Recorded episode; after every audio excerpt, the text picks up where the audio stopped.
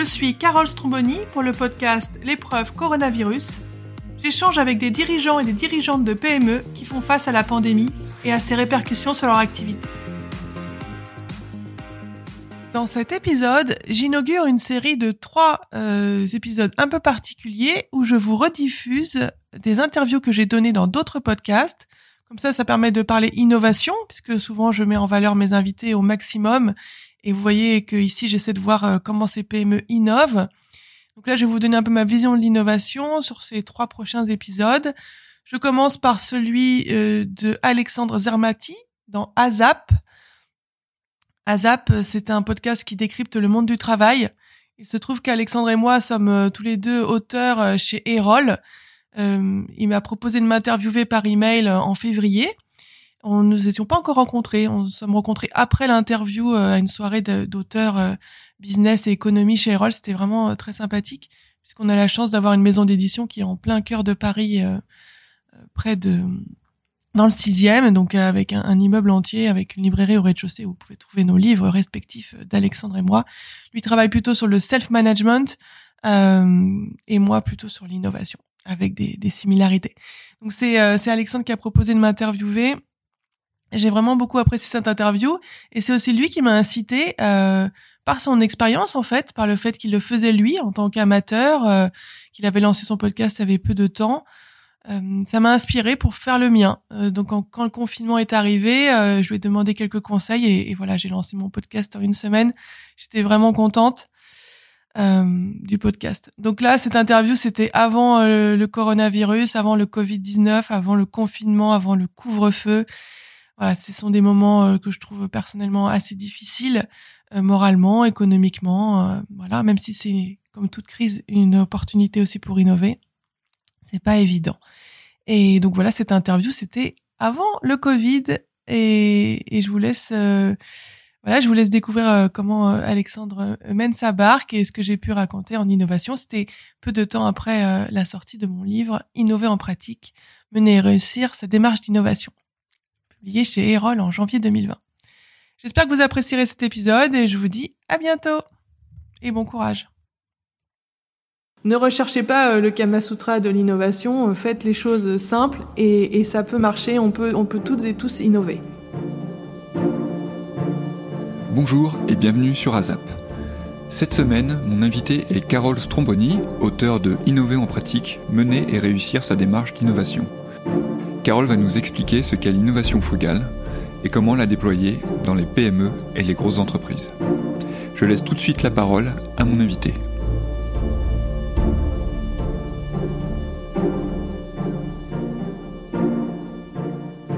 Bonjour à toutes et tous, donc moi je suis Carole Stromboni. Je suis un bisounours moi dans le monde de l'entreprise, j'aime bien quand les gens euh, se parlent bien, euh, travaillent bien ensemble euh, sont euh, un peu francs, donc c'est un peu à contre-courant de pas mal de, de, mouvements de management dans la vraie vie, j'entends, parce que dans le discours c'est souvent euh, ce qu'on dit. Sinon, je suis aussi euh, type 7, donc je suis très enthousiaste. Et euh, pour les personnes qui sont fans d'astrologie, je suis Capricorne, donc je suis aussi j'aime bien quand les choses avancent. Moi, je travaille dans le digital et l'innovation depuis une quinzaine d'années. J'ai après mes études assez généralistes à Sciences Po et à HEC, moi je suis sortie, j'ai commencé à travailler vraiment après plein de stages à 27 ans. J'ai commencé dans le conseil, en management et en conduite du changement chez Capgemini Consulting, plutôt dans le secteur public, parce que c'est là où je voyais du sens. On parlait pas de sens à l'époque, pas de raison d'être comme aujourd'hui, mais en tout cas moi j'en avais besoin et, c'est vers euh, ce, domaine-là que je me suis tournée. Donc comment moderniser euh, l'administration? J'adorais le digital déjà avant que ce soit à la mode. Ça s'appelait euh, système d'information, c'était pas sexy, mais c'était ce que ce que moi j'avais envie de travailler. Je pensais que c'est là qu'on pouvait vraiment changer les choses.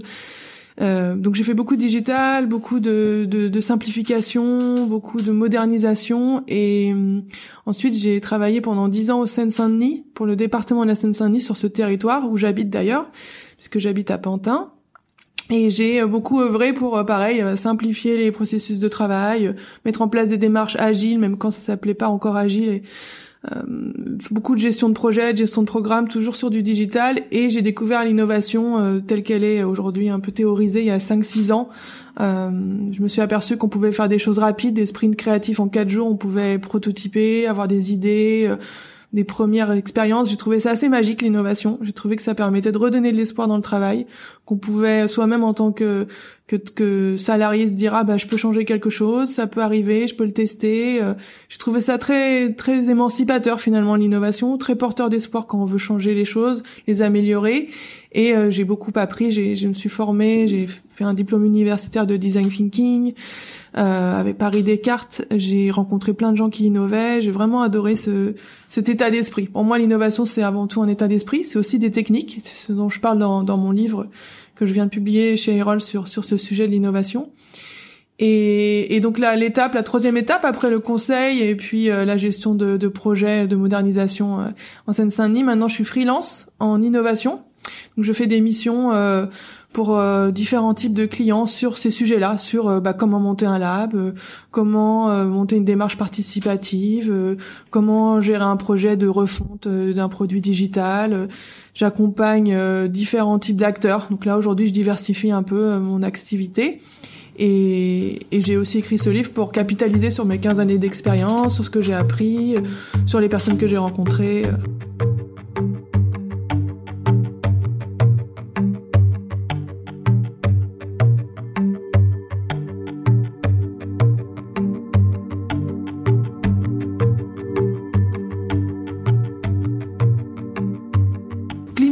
L'innovation, c'est un mot valise aujourd'hui. En fait, on peut tout mettre, tout et n'importe quoi. Euh, moi, ce que, ce à quoi je suis attachée, c'est dire que l'innovation, euh, c'est une idée. Donc, c'est comme on avait avant une invention, euh, une idée d'amélioration, mais c'est surtout euh, quelque chose qui se matérialise, donc qu'on exécute, et quelque chose qui est utilisé, donc où il y a un engagement des personnes. Et pour moi, l'innovation aujourd'hui, ça a changé parce qu'on peut plus facilement exécuter, créer des choses qui nous paraissent euh, évidentes grâce notamment au digital. Avec, on peut créer une application sans être un expert informatique. Euh, on a plein d'outils de prototypage. Euh, il commence à, y avoir une certaine mentalité d'identifier les points de blocage et ensuite de, de travailler là-dessus. C'est pour ça qu'il y a de plus en plus de start-up. On parle aussi plus d'innovation parce qu'il y a plus de financement pour tout ce qui est start-up. Il y a plus d'argent qui, qui est investi sur ces sujets-là il y a un élan aujourd'hui qui est donné à la société euh, parce que un c'est plus facile, comme je viens de le dire avec le digital pour tout ce qui est innovation digitale.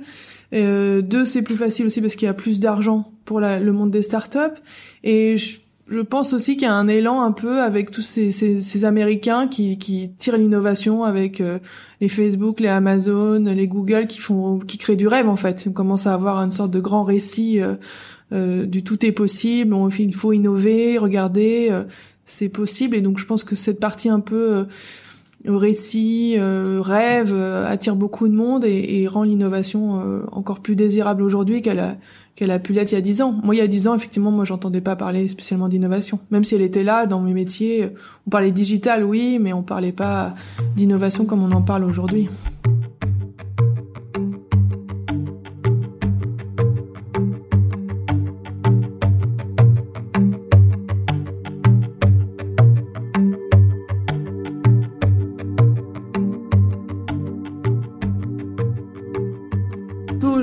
La capacité à créer eux-mêmes. Eux-mêmes. C'est pour ça que dans mon livre Innover en pratique, euh, je, dis comment on peut mener et réussir euh, sa démarche d'innovation. Euh, parce que effectivement aujourd'hui on a les moyens de créer soi-même de façon assez économe quand on est bien on est sur la bonne route et qu'on travaille avec les bonnes personnes avec les bons outils on peut aller aussi très vite il y a beaucoup d'outils à la fois théoriques et pratiques qui permettent de, de, de, changer les choses. Et donc effectivement, c'est plus un, sujet d'ingénieur l'innovation. D'ailleurs, je le dis dans mon livre, je dis, moi mon livre c'est tout sauf euh, les méthodes d'ingénieur puisque je suis pas ingénieur, donc bon, je pourrais, j'aurais du mal à en parler. Mais effectivement, ça a beaucoup démocratisé l'innovation, euh, les avancées technologiques et, euh, et toutes les théories. Par exemple, dans mon livre, la moitié c'est ma vision de l'innovation, comment on peut éviter, avec des interviews aussi de personnalités qui qui innovent. Et la deuxième partie, ce sont des fiches pratiques très simples qu'on peut appliquer soi-même. Ça devient euh, très accessible effectivement. Ce qui peut bloquer l'innovation dans une entreprise, c'est un peu la l'image des trois singes, celui qui ne veut pas voir, celui qui ne veut pas entendre et celui qui ne veut pas parler. Et donc en fait, euh, donc souvent les dirigeants ne veulent pas voir euh, ce qu'il faudrait faire, ils préfèrent rester sur leur voie en disant bah ça marche bien, je veux pas faire plus, euh, je veux pas voir les vrais problèmes. Donc il y a un, côté un peu de de vouloir traiter des choses mais sans vraiment aller voir ce qui ce qui fait mal et ça, ça donne des, des démarches d'innovation sur beaucoup d'idéation. Donc sur la partie idée que j'ai, que dont je parlais, qui n'est qu'en fait que 10% d'une innovation. Donc on passe beaucoup de temps à avoir des idées, à, faire du brainstorming, pour finalement ne rien ressortir de vraiment concret. Donc ça, c'est une première chose, c'est on veut pas avoir les vrais, les vrais sujets, donc on fait un peu de mousse autour. Donc ça c'est un des premiers des premières raisons. Euh, une des la, deuxième c'est on veut pas entendre. Donc on, on veut pas parler vraiment aux clients finaux. Souvent on les oublie, on fait beaucoup de choses en interne dans une entreprise, mais on a peur d'aller voir euh, les personnes qui sont les utilisatrices finales des des, des innovations euh, auxquelles on pense, mais aussi les utilisatrices finales ben, de nos services. Hein. Pourquoi ne pas les voir directement très vite? Et c'est pour ça que moi j'aime bien les, les sprints créatifs qui sont des des, des méthodes qui est une méthode développée par Google où on passe euh, du temps euh, avec les gens. Euh, moi, j'ai passé par exemple quatre jours avec des personnes handicapées dans une salle d'attente à Bobigny en Seine-Saint-Denis et les services qu'on a imaginés innovants, on les aurait jamais imaginés si on avait été, si on était resté dans nos bureaux. Donc, on est allé les écouter, on est allé leur parler. Donc ça, c'est la deuxième chose, c'est si on va pas vraiment écouter les personnes qui sont les destinataires des innovations et surtout les destinataires de notre business, puisque l'idée c'est quand même de d'améliorer son, son business ou son service euh, si on n'a pas de en tout cas d'améliorer sa qualité de service et, et son marché. Et la troisième euh, par rapport pour euh, finir sur le singe, c'est celui qui ne veut pas parler. Donc en fait, c'est aussi ce, dont on parle beaucoup, c'est la culture de la confiance, c'est pouvoir libérer la parole. Euh, et souvent, il y a un double discours dans les entreprises. C'est oui, vous pouvez dire, mais faut, pas. Mais on peut comme je disais, on peut pas tout entendre, donc quelque part il y a un double discours qui fait que parfois les gens n'osent pas euh, prendre des risques. On entend beaucoup, euh, ben, l'erreur fait partie de l'apprentissage. Pour faire des erreurs, il faut prendre des risques. Moi, quand j'étais manager, j'avais écrit ça sur mon tableau parmi d'autres choses, et, et c'est ce que je disais à mes équipes. J'ai dit bon, il faut faites des erreurs, mais prenez, mais pour ça il faut prendre des risques. Mais dans une institution qui ne favorise pas vraiment ou que juste dans le discours, on a du mal à innover puisqu'on euh, innover c'est prendre des risques par essence, c'est faire des choses euh, euh, pour lesquelles souvent on désobéit. Alors parfois on est récompensé, parfois non, mais c'est tout ce qu'on appelle le hacking. Moi j'en ai fait quand j'étais en en innovation, j'ai fait des choses sans demander autorisation, puis ça a bien marché, on m'a dit bravo, mais ça aurait pu très mal marcher, on m'aurait dit mais qu'est-ce qui s'est passé? Et il y a cette culture du risque quand même dans l'innovation parce que comme c'est nouveau, c'est ça fait peur et, donc on n'ose pas toujours euh, donc au sens de parler l'exprimer le, le, faire. Donc voilà si, si pour moi ce sont trois trois raisons qui peuvent expliquer que en entreprise l'innovation euh, a du mal à souvent parfois à vraiment se matérialiser au-delà de l'idée.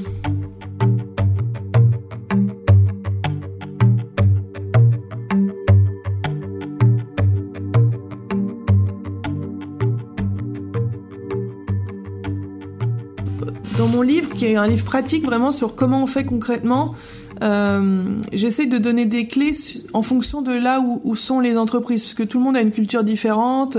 Et mon livre, il s'adresse aux, dirigeants de PME et plus largement aux personnes intéressées, mais surtout aux dirigeants de PME qui savent, qui doivent innover, qui ont envie de le faire, mais qui savent pas comment.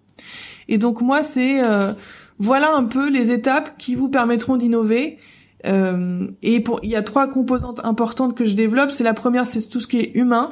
Ça a l'air évident, mais il faut travailler sur euh, bah, la formation des gens comment on innove. C'est un état d'esprit. Il faut diffuser cet état d'esprit, qu'il s'infuse.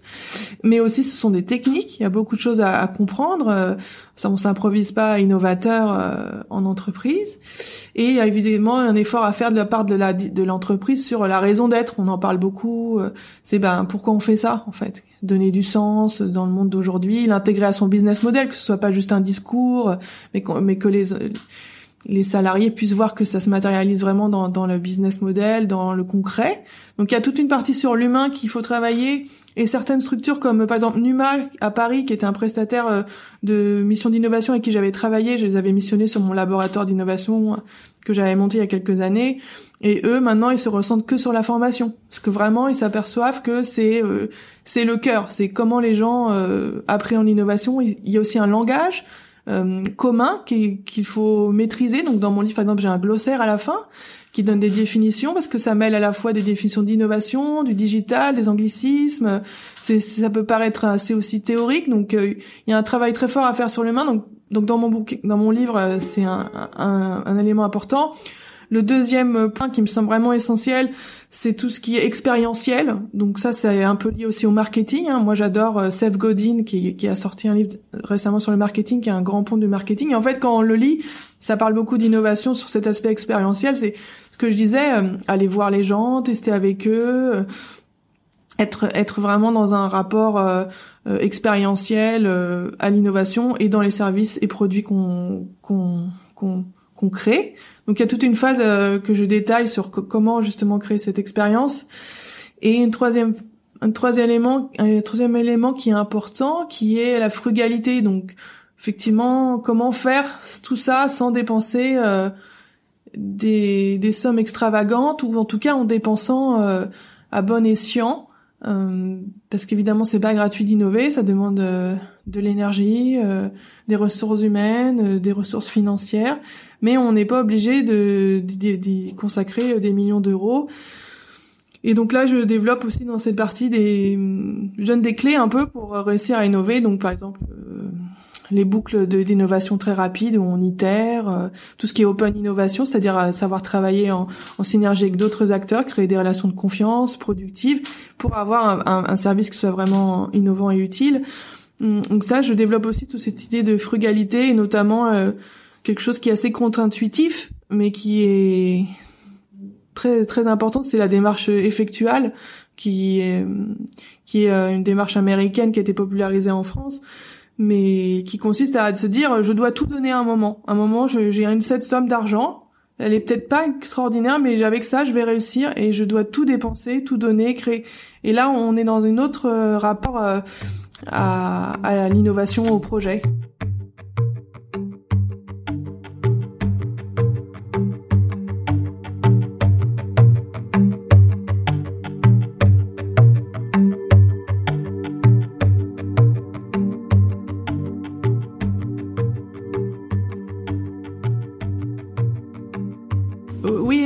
Donc oui, complètement d'accord. Euh, il faut travailler sous contrainte, avoir des, petits budgets au départ, voire pas de budget. Ça peut aussi être euh, une stratégie d'innovation au début pour identifier le problème, pour commencer à prototyper, pour tester, euh, avec s'obliger à tester, à, bricoler. Aujourd'hui, on peut faire une application digitale en deux heures. Moi, j'ai un sprint créatif, on dessinait les images de notre de notre de notre application euh, pour les utilisateurs. On, on, disait quel quel bouton était cliquable et en deux heures on avait fait une application. Donc effectivement avoir peu de moyens. Euh, on peut faire la même chose avec du, du prototypage rapide, avec du carton. Euh. Il y a beaucoup de choses qu'on peut faire avec des très petits budgets, ou par soi-même, ou avec des, des prestataires qui sont spécialisés sur ce genre de choses. J'en ai interviewé quelques-uns dans mon livre aussi. Donc euh, oui, c'est vrai, sur être sur contrainte, c'est très bien. Après, c'est sur la et non, parce que sur la partie industrialisation, lorsque l'on veut vraiment déployer son innovation, souvent c'est là que le bas blesse et s'il n'y a pas le budget euh, qui est euh, prévu derrière, les ressources, ben souvent l'innovation elle en reste là. Donc c'est jamais perdu puisque les personnes ont grandi, elles ont appris euh, et c'est un gain pour l'entreprise de c'est pour ça qu'il y a certaines techniques d'innovation comme l'innovation en essaim où on réinjecte ces personnes dans d'autres projets pour qu'elles puissent euh, un peu essaimer. Et euh, même si leur produit ou innovation euh, a pas eu comment dire c'est pas matérialisé dans le, monde au moins ce qu'elles ont appris elles peuvent le diffuser à d'autres et accélérer en fait peut-être un projet qui lui verra le jour. Donc effectivement oui il faut travailler sous contrainte c'est le meilleur pour la créativité et euh, la recherche de, de de, de solutions euh, do it yourself quoi dans l'esprit maker. Et non quand on doit vraiment déployer là il faut savoir euh, investir euh, et se dire que parfois ça peut prendre très longtemps. Adobe par exemple a complètement changé son business model mais quand on regarde les courbes de, de business ça leur a pris plusieurs années de, de, de devenir un, un service un peu ah, d'abonnement plutôt que, que des licences comme ils le faisaient avant il y a beaucoup d'entreprises qui ont su investir sur le long terme. Donc il y a aussi cette idée de temporalité à la fois courte, moyenne et longue euh, qu'une personne qui pilote l'innovation dans une entreprise doit avoir en tête et savoir quand allouer des moyens et quand effectivement ne pas les allouer.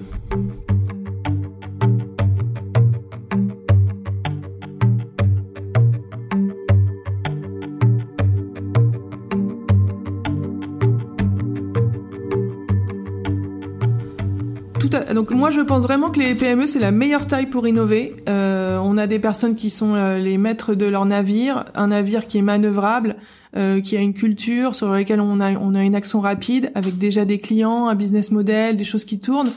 Et c'est à la fois leur force et leur faiblesse, c'est-à-dire que c'est la force des PME, c'est celles qui existent encore, bah, elles vivent bien, elles n'ont pas forcément envie d'innover parce que la routine crée voilà, ça fonctionne bien, donc elles voient pas pourquoi elles devraient innover. Et en même temps, c'est leur force parce que c'est maintenant qu'elles peuvent le faire. C'est avec ces moyens, cette euh, capacité à manœuvrer leurs équipes qu'elles peuvent le faire. Mais en, revanche, quand moi j'ai cherché pour mon livre des, témoins, euh, des dirigeants de PME, euh, grosses PME, moyennes PME qui, qui innovent, j'ai eu beaucoup de mal. Et quand j'appelais les, les agences d'innovation territoriale ou, ou, les chambres de commerce, j'ai appelé la BPI aussi en région et euh, eux me disaient que parfois, ben, même le digital, qui est même même faire le, la base aujourd'hui, ce qu'est le digital ou des démarches en ligne, c'est même pas innovant pour moi, c'est standard. Même ça, les PME n'y pensent pas forcément, elles sont encore une minorité. Alors on, on, a des pépites qui commencent à naître avec la BPI qui a des, ces programmes euh, pour faire passer les PME à ETI. Il y a des choses qui, qui se passent aujourd'hui en France, euh, des financements, mais mais il y a un, un, manque encore de prise de conscience et, et, les personnes qui innovent que j'ai pu identifier, elles se sont un peu des extraterrestres dans leur domaine.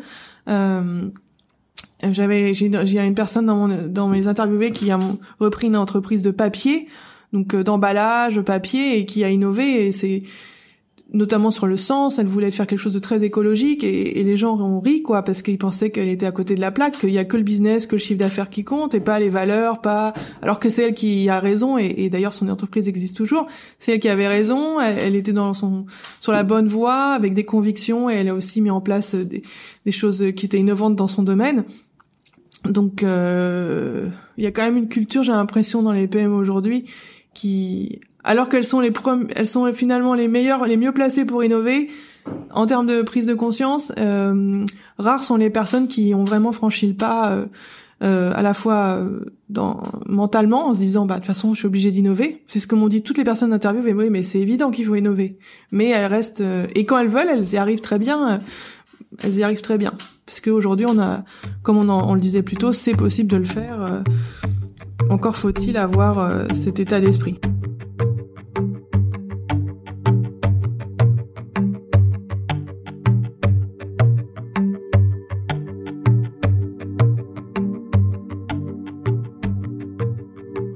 démarche d'innovation qui fonctionne bien, c'est l'intrapreneuriat, c'est-à-dire quand on est des personnes en interne qui ont envie de changer les choses et à qui on donne les moyens de le faire. Donc par exemple moi quand j'étais chez Père Habitat qui est le bailleur social de la ville de Paris, j'ai monté euh, le, programme d'intrapreneuriat pilote où on avait euh, spontanément deux personnes qui sont venues nous voir et qui disaient euh, ah ben moi je code le week-end et j'ai des pense que ça pourrait améliorer mon travail donc une personne qui avait fait un sujet sur le contrôle interne où il, rendait plus, lisible finalement les tableaux Excel que les managers ne comprenaient pas, et une autre qui était plutôt axée sur euh, les locataires, qui avait une sorte de, chatbot qui permettent de répondre à toutes les questions des locataires. Et eux développaient ça de façon passionnée à côté. Ils avaient, ils étaient codeurs par ailleurs, alors que leur leur métier n'était pas du tout sur le code. Et nous, on leur a donné les moyens de le faire, de, de créer leur projet, de le tester euh, sur une période de huit mois, de façon à, à voir un peu si ça existait. Et c'est génial de voir des personnes qui à qui on comme je disais un peu plus tôt, l'innovation c'est l'autonomisation, c'est émancipateur, c'est fait pour euh, pour améliorer sa vie, quoi, parce que le travail c'est quand même pas euh, la panacée, donc euh, c'est vraiment un, excellent levier l'intrapreneuriat. Et après se pose la question de mais qu'est-ce qu'on fait une fois qu'on a fini le projet, parce que la plupart des projets se, se terminent ou à différentes phases. Souvent, et j'en parle dans mon livre pour le critiquer, c'est l'image de l'entonnoir où on commence à 100, à un moment on est crémé à 80, puis 50, à la fin il en reste deux ou trois. Ces deux ou trois, euh, au jour d'aujourd'hui, sont très rarement euh, mis en industrialisation parce qu'on se heurte à des problèmes euh, très profonds dans des grands groupes. voilà, est-ce que par exemple chez Total, si on a un projet de panneaux solaires, est-ce qu'on veut vraiment pouvoir avoir les usines pour le faire? Enfin, il y a des choses qui sont très concrètes hein, qu'on se pose un peu à la fin, et tous les coûts cumulés de tous ces projets euh, d'avant euh, font qu'on a des projets qui sont très chers au final. Et on a surtout des gens qui, dans le process, euh, sont oubliés parce que ces personnes-là, elles ont pas envie en général de revenir dans leur ancien job parce qu'elles ont plus envie de travailler comme avant. Et, et c'est pour ça que c'est important de former, de changer les modes de, de travail et que toutes ces formations sur l'agilité, le design thinking fonctionnent. C'est parce que on voudrait peut-être, on voudrait les garder ces personnes-là, pas qu'elles partent, donc quand elles reviennent dans leur dans leur travail, soient pas si éloignées que de la culture de l'innovation, qui, qui reviennent pas dans des trucs trop traditionnels. Donc, donc la réintégration euh, dans leur poste des personnes qui ont goûté à l'entrepreneuriat, au plaisir du mode projet, à toutes ces, ces techniques créatives qui sont très, qui donnent beaucoup d'espoir, qui donnent à l'espoir de changer les choses, euh, ces personnes-là, il y a des techniques aujourd'hui, ça s'appelle l'innovation en essaim, où euh, au lieu de les, renvoyer quelque part dans leur dans leur métier euh, traditionnel, souvent d'ailleurs elles partent, de, elles quittent l'entreprise, hein, ces personnes-là au bout d'un moment, euh, c'est les réinjecter dans des projets de même nature. Et ça, ça veut dire, c'est un travail des RH de dire, bah, vous avez beaucoup appris, venez aider à cette équipe à monter en compétences plus vite, à créer un projet plus vite, et, et donc finalement comme euh, voilà ce côté un peu essaim de, réinjecter, de, créer une dynamique qui soit vraiment vertueuse et, euh, et de pas penser l'intrapreneuriat euh, où on utilise les gens pour avoir une idée, les faire passer d'une étape à l'autre, mais vraiment les faire participer à un, programme euh, plus ambitieux qui transforme l'entreprise. Et, et c'est bien là la clé, c'est de savoir transformer la culture de l'entreprise aussi.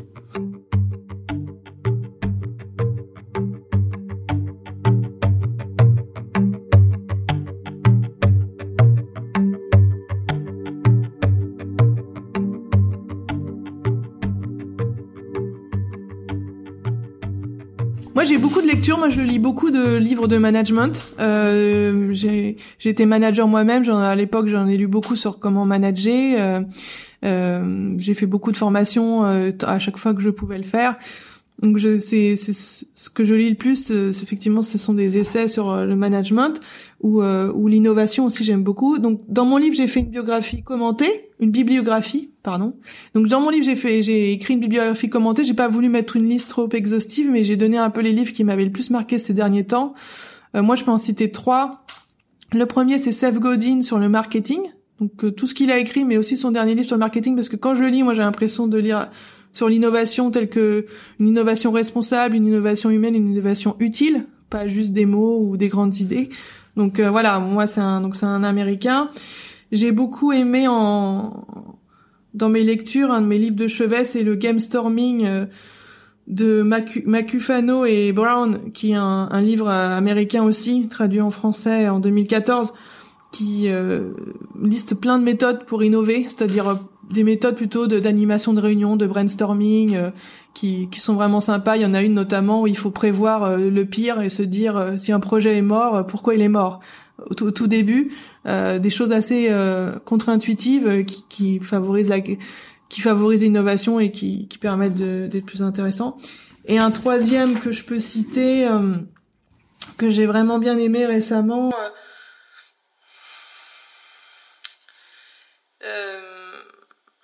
J'ai c'est pas récent, mais moi j'ai beaucoup aimé L'âge du fer, le hacking de Michel Lallemand, qui euh, est un chercheur qui parlait du mouvement des hackers dans la région de San Francisco, euh, début des années de, enfin 2011-2012. Et c'est un des livres qui m'a le plus marqué parce que j'ai été beaucoup dans l'idée du hacking et, des makers. Euh, et c'est vraiment intéressant de voir comment les gens réfléchissent euh, de façon euh, différente par rapport à une vision un peu traditionnelle du management.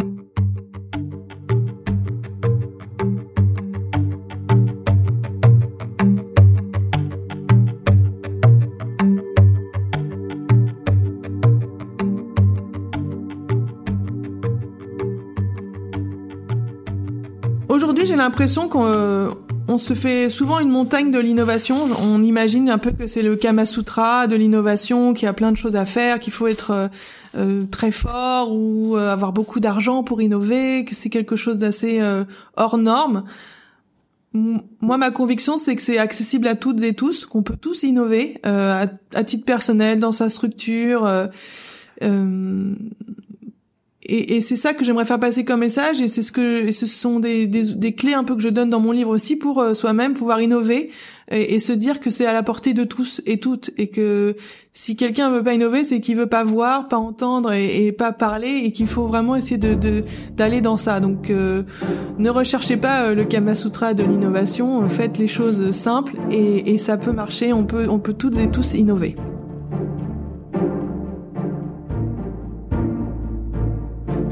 Merci à Carole de s'être prêtée au jeu et je vous donne rendez-vous la semaine prochaine avec un nouveau numéro d'AZAP.